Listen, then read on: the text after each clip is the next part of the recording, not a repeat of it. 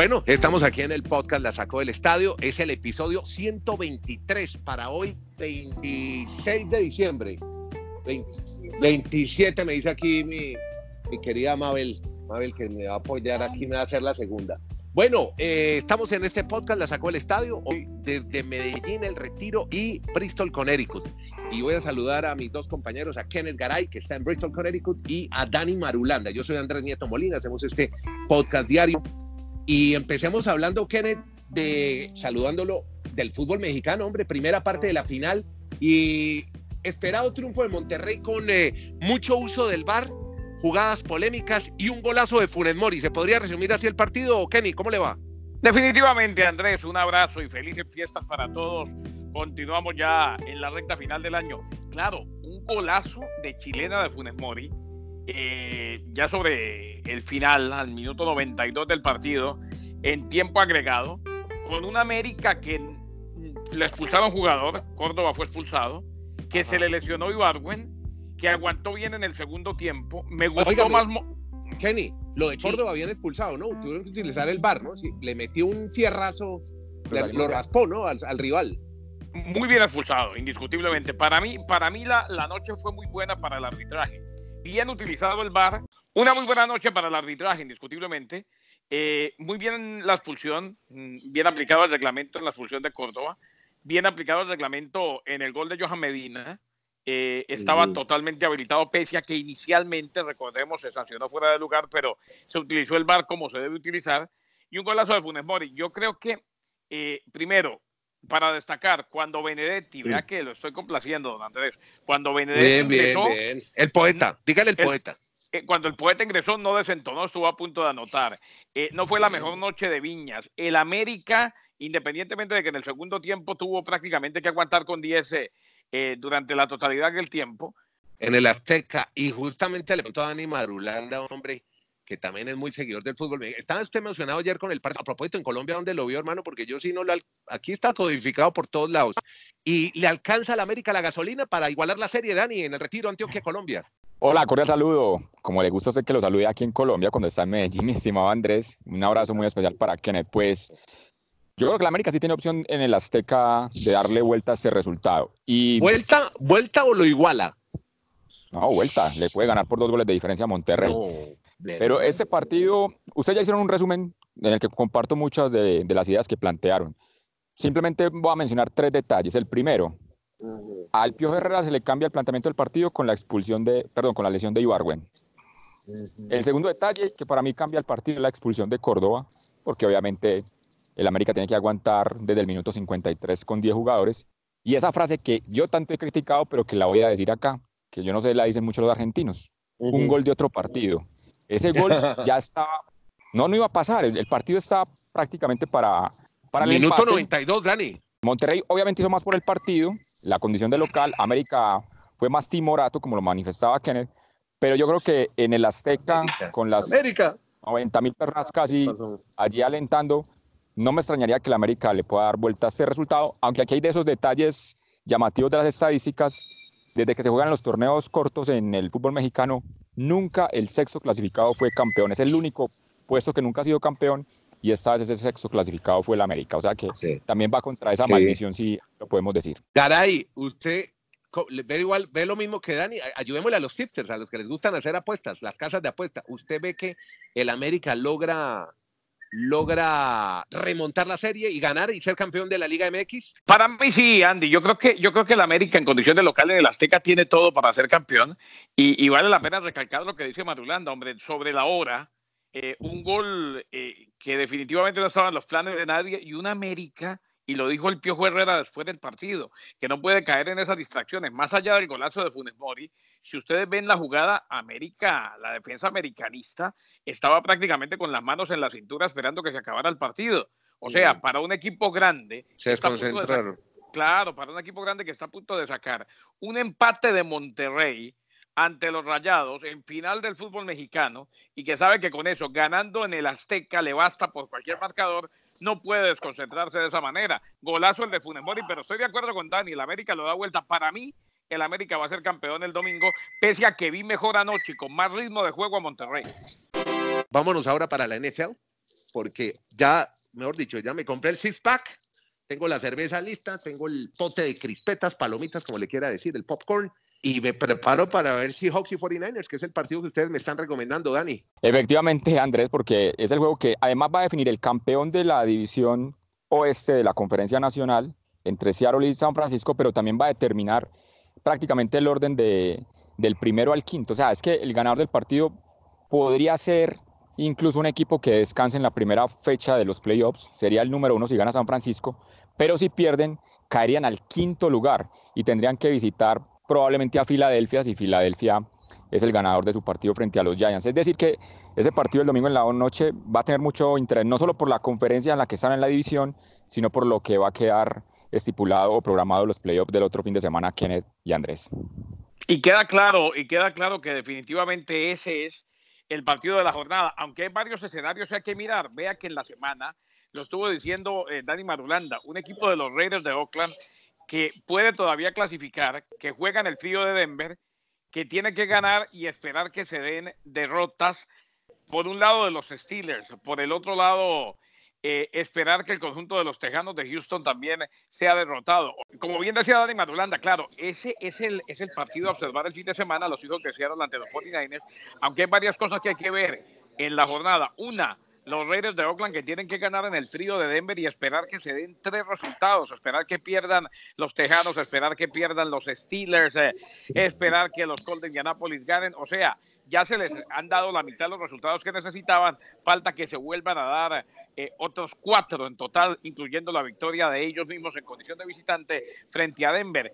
Y también, Dani, pendientes de una división muy mediocre, pero en la cual necesitan, dependen de sí mismos los Philadelphia Eagles, que necesitan ganar en Nueva York ante los Giants. Pero en caso de perder y si ganan los Cowboys de Dallas, los Cowboys con todo y la malísima campaña estarían metiéndose en los playoffs. Sí, a eso están aferrados los Cowboys a la esperanza y todos los Santos podríamos decir de que el equipo de Giants se le atraviesa a Filadelfia y ellos ganándole a Washington, que es un clásico histórico en la NFL, los Redskins y los Cowboys, todo lo que significa un enfrentamiento entre ellos en la última fecha para el equipo de Dallas tratar de clasificar. Y quiero, Andrés, de pronto, unos segunditos, no solo dejar la NFL, sino referir, referirnos a, al college football, porque que mañana son las semifinales del college football, donde uno ve el gran talento que llega a la NFL y estaremos muy pendientes entonces en la tarde de los duelos entre LSU, la universidad que es la número uno del ranking frente a Oklahoma, y después Ohio State frente a Clemson, mi estimado Kenneth. Yo creo que, yo creo que por los lados de Clemson, Clemson va a estar muy seguramente en la final.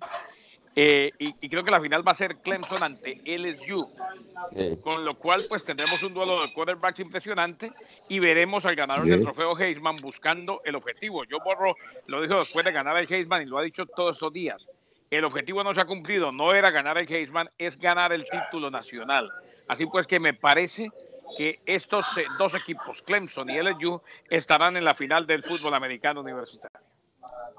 Perfecto. ¿Cuándo es la final? El 13. El 13, el 13, aquí se la tengo la final el 13. Ah, eh, en New Orleans, Su número favorito. En New Orleans, Luisiana, ya estaremos, allá estaremos, allá estaremos. Bueno, bueno, exactamente. Bueno, muchachos, eh, hablemos un poquito de, de baloncesto. Ah, pero espere, espere, espere, antes de irme de fútbol americano, es que hoy estaba leyendo el colombiano Marulu y hoy me vi una nota que me llamó la atención de un pelado que se llama Andrés Villa, uno de los tres colombianos que va a jugar en la Liga Profesional Mexicana de Fútbol Americano. Lo, lo tiene en el, en el radar, eh, Marulo. Sí, señor, porque le han dado mucha difusión acá en Colombia a este chico. Pues ya no es tan chico porque tiene 33 años. En el 2011 descubrió este deporte en Colombia.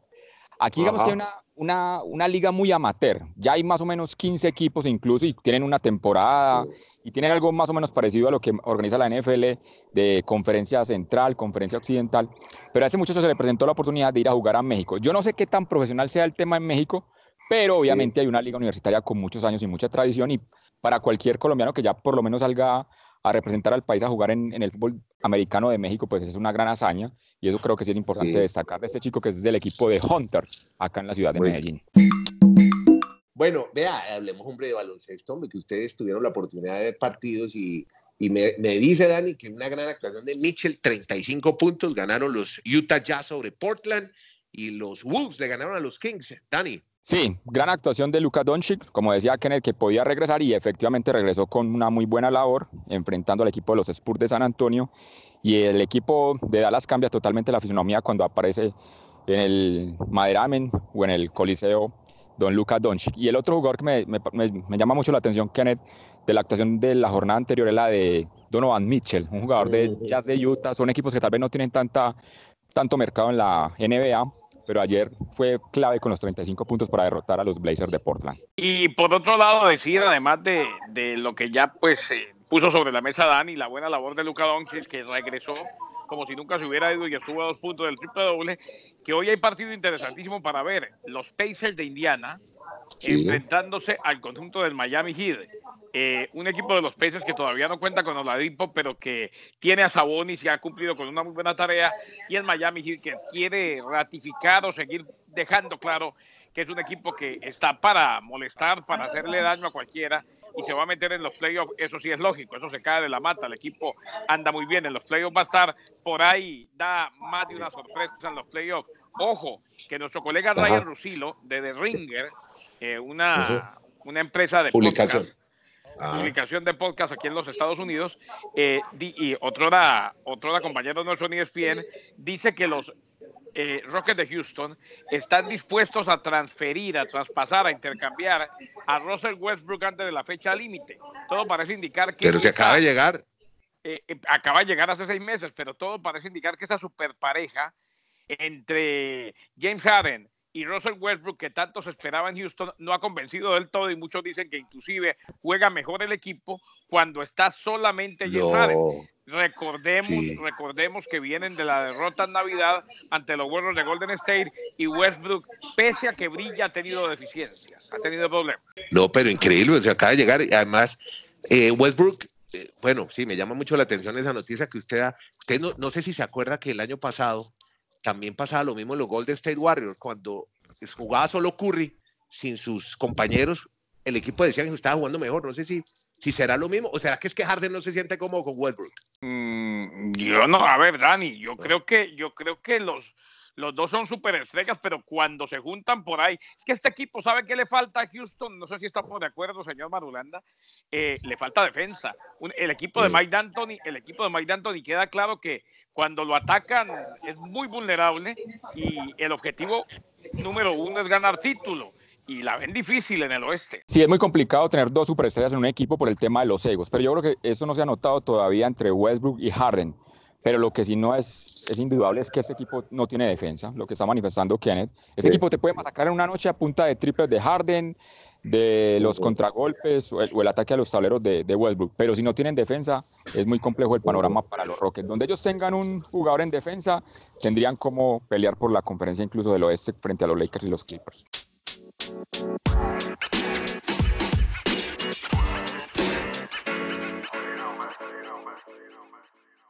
Bueno, estamos ya llegando al cierre. Hablemos un poco de gimnasia, hombre. Estamos hablando de Simón Biles hace un par de podcasts y hoy veo que la agencia AP, una agencia muy famosa de noticias del mundo, ha denominado a esta mujer como la, la mejor gimnasta de la historia y nombra la deportista del año 2019. Creo que no hay ninguna duda sobre Simón Biles, ¿verdad, muchachos? hombre, Simón Biles definitivamente lo, debe ser, indiscutiblemente. Eh, una, una gran estrella, no solamente en, cuanto al deporte, en, general, en cuanto a la gimnasia como tal, sino que hay una cosa, Andrés, Dani, eh, oyentes de la sacó del estadio, este es el tipo de atleta o ella es el tipo de atleta que trasciende su deporte y eso es lo que los hace más grandes. O sea, eh, la gimnasia no es un deporte que se siga en todo el mundo todos los días, pero todo el mundo sabe quién es Simón Biles.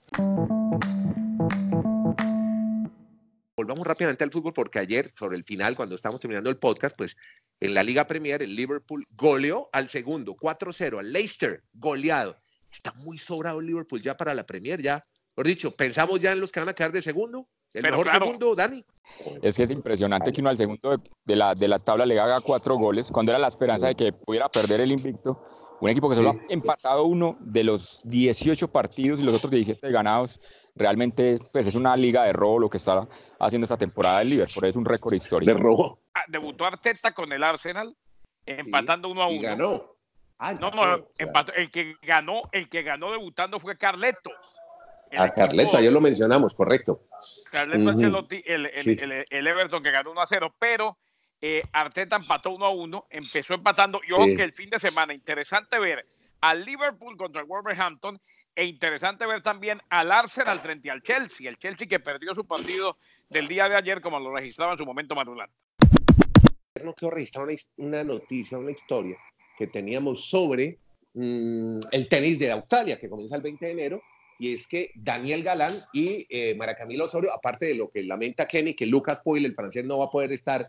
Eh, lesión en el codo, Kenny, ya, ya, ya investigué, un problema en el codo tiene el, el Yo tengo varios amigos que tienen Pero, hombre, bueno, yo, tengo, yo, tengo, varios amigos que tienen lesionado ese codo. ¿Qué pasa, Marulo, si, si la niña Osorio, que viene a ganar el, el torneo del US Open de, Juniors, no pasa el quali? O sea, ¿le vamos a dar con todo? ¿Qué pasaría en Colombia con Camil, María Camila Osorio? Daniel Galán, pues, va a esforzarse hasta el final, sabemos cuáles son sus límites, pero estamos esperando mucho a María Camila, ¿verdad? Y es una niña muy joven.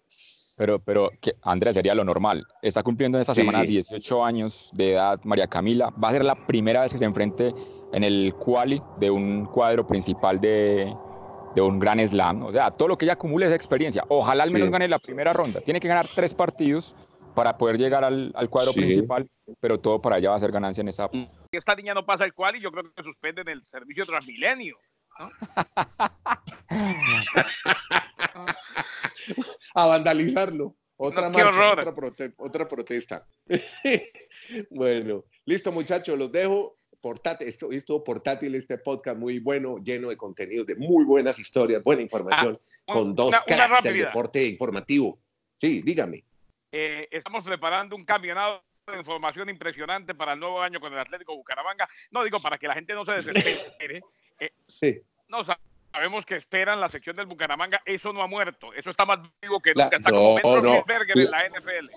La tenemos aplazada, aplazada, no se preocupe, que noticias, por ahí vi que se le fue, Dani, ¿cuál es el jugador que viene para el Medellín, que lo tenían de tercero y que dicen que es un super lateral y lo dejó ir el Bucaramanga? Luis, Luis Mena, Luis Mena.